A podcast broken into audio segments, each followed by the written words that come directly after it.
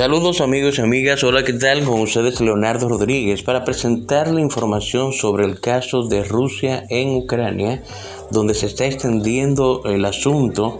Y Joe Biden había viajado, el presidente de los Estados Unidos, a Europa, se reunió con la Unión Europea, con la OTAN y con el G7 y todo lo que pasó allí es algo muy fuerte. Y le presentamos las noticias a continuación. El presidente de Estados Unidos llamó a no tener miedo citando al Papa polaco Juan Pablo II y afirmó el sábado en Polonia que Putin no puede permanecer en el poder.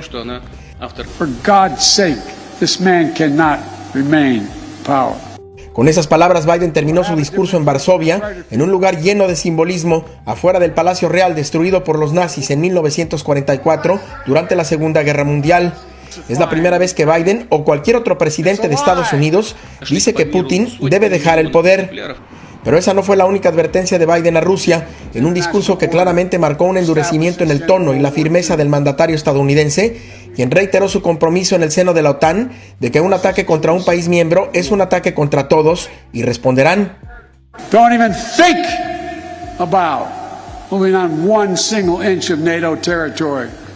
Tras marcar una línea roja a Putin, a quien horas antes llamó carnicero, Biden anticipó que la lucha será larga y llamó a prepararse para ella. We must commit now to be in this fight for the long haul. We must remain unified today and tomorrow and the day after, and for the years and decades to come. It will not be easy. There will be cost, but it's a price we have to pay.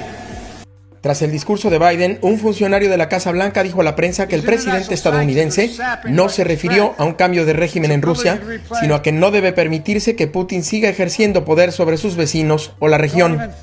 En la Casa Blanca, Ariel Mouzatsos, Noticieros, Televisa. Como ustedes acaban de escuchar, hay una decisión firme por parte del presidente de los Estados Unidos, Joe Biden. Ahora le queremos presentar lo que dijo el secretario de la OTAN con respecto a la ayuda que le brindan a Ucrania. Proporcionamos a Ucrania apoyo financiero, apoyo a largo plazo y también apoyo militar. Ahora estamos proporcionando armas antitanque avanzadas, sistemas de defensa aérea. El presidente de Rusia, Putin, había dado la siguiente advertencia. Presten atención a aquellos que puedan tener ganas de intervenir en los acontecimientos desde fuera. Cualquiera que sea la fuerza que quiera intervenir y crear amenazas para nuestro país, deben saber que la respuesta de Rusia fue inmediata y las consecuencias para ustedes serán no, no han tenido precedentes en la historia. El secretario de la OTAN ha advertido lo siguiente. El ataque a un aliado desencadenaría una respuesta de toda la alianza. Con ello no estamos provocando un conflicto, sino que lo estamos previniendo. Y Rusia advirtió. Estamos dispuestos a cualquier situación, a cualquier posible guion. Hemos tomado todas las decisiones necesarias al respecto. Espero que me atiendan. Entonces el secretario de la OTAN aclara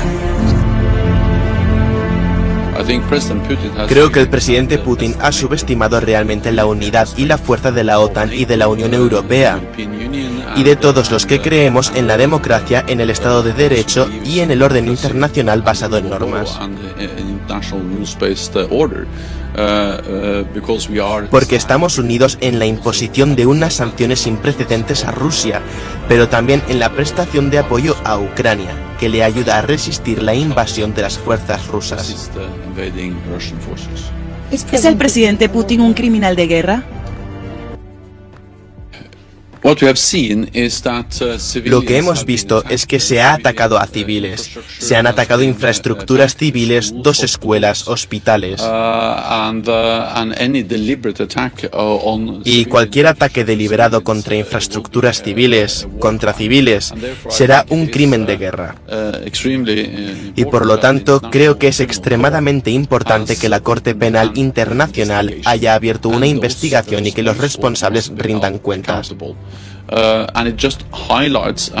y esto subraya la importancia de que esta guerra debe terminar Y para terminar, para que Putin termine esta guerra mañana, debe retirar sus tropas y comprometerse de buena fe en los refuerzos diplomáticos. Y esta semana se trataba de mostrar apoyo. Por supuesto, el presidente ucraniano Zelensky se unió a la reunión virtualmente. Dijo que quiere el 1% de las armas de la OTAN. ¿Es esto factible? Lo que se puede hacer, la OTAN ya lo está haciendo. Proporcionamos a Ucrania apoyo financiero, apoyo a largo plazo y también apoyo militar. Ahora estamos proporcionando armas antitanque avanzadas, sistemas de defensa aérea. Tenemos que recordar que los aliados de la OTAN han entrenado al ejército ucraniano durante muchos años, decenas de miles de soldados que ahora están en el frente. Así que el ejército ucraniano está mucho mejor equipado, mucho mejor entrenado y mucho más fuerte ahora que en 2014 cuando Rusia invadió por primera vez. Es ante todo el valor de las fuerzas de defensa del ejército ucraniano que está marcando la diferencia en el campo de batalla. Pero el apoyo de sus aliados es un factor crucial que les permite resistir a las fuerzas rusas invasoras, y vemos el efecto de las armas y el apoyo que hemos proporcionado. Y esta semana la OTAN ha anunciado que activará el grupo de trabajo conjunto de defensa química, biológica, radiológica y nuclear. ¿Qué importancia tiene esto? ¿Cuán preocupados deberíamos estar?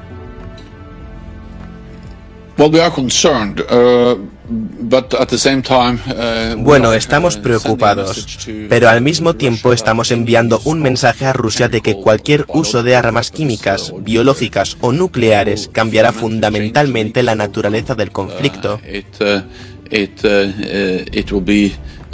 Será una violación flagrante del derecho internacional y tendrá consecuencias de largo alcance. Así que esto es algo muy serio. Y esa es también otra razón por la que esta guerra tiene que terminar, porque es una guerra peligrosa.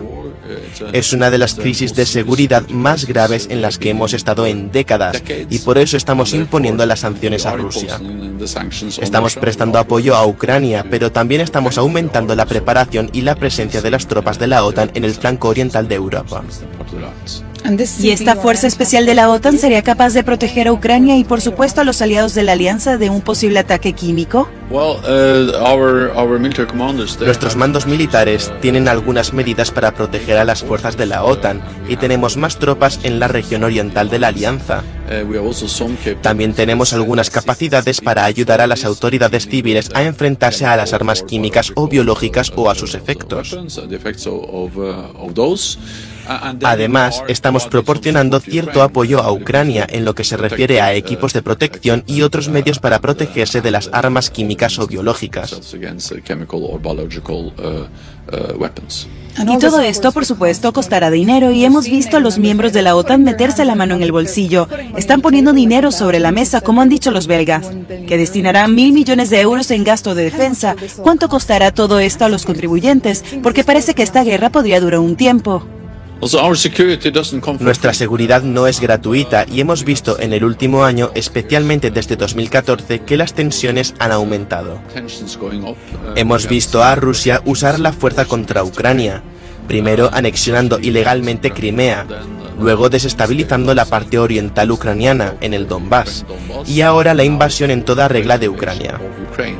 Rusia también ha amenazado a la OTAN exigiendo que retire toda su infraestructura y todas sus fuerzas de la parte oriental. Así que tenemos que invertir más en nuestra seguridad. La buena noticia es que los aliados de la OTAN están haciendo exactamente eso. En abril de 2014 tomamos la decisión de aumentar el gasto en defensa. Desde entonces, todos los aliados de la OTAN han aumentado su defensa. Hemos añadido en total 270.000 millones de euros extra. Eso nos ha hecho más fuertes y vemos que tenemos más capacidades. Esa es también la razón por la que hemos podido desplegar un número significativamente mayor de tropas y más y más aviones en el aire para asegurarnos de que no haya lugar a malentendidos en Moscú en lo que se refiere a la disposición de la OTAN a proteger a todos los aliados de la alianza, sobre la base del principio básico de uno para todos, todos para uno. El ataque a un aliado desencadenaría una respuesta de toda la alianza. Con ello no estamos provocando un conflicto, sino que lo estamos previniendo. Como ustedes lo acaban de escuchar, el secretario de la OTAN dice que lo acaban de tomar en serio y que lo que buscan es prevenir eh, un conflicto extendido, pero que van a proveer seguridad a Ucrania. Ahora presten atención al llamado de Zelensky a un grupo que se reunió frente al monumento de Abraham Lincoln en los Estados Unidos. Presten atención. Presidente Volodymyr Zelensky dio un mensaje a las personas reunidas en el monumento a Abraham Lincoln en Washington, D.C., Estados Unidos. El evento fue organizado por el Comité del Congreso Ucraniano de América. En su discurso, Zelensky dijo que todos debemos poner un alto a Rusia y que el mundo debe ponerle un alto a la guerra. It's not only the war against Ukraine. Its meaning is much wider. Russia started the war against freedom as it is.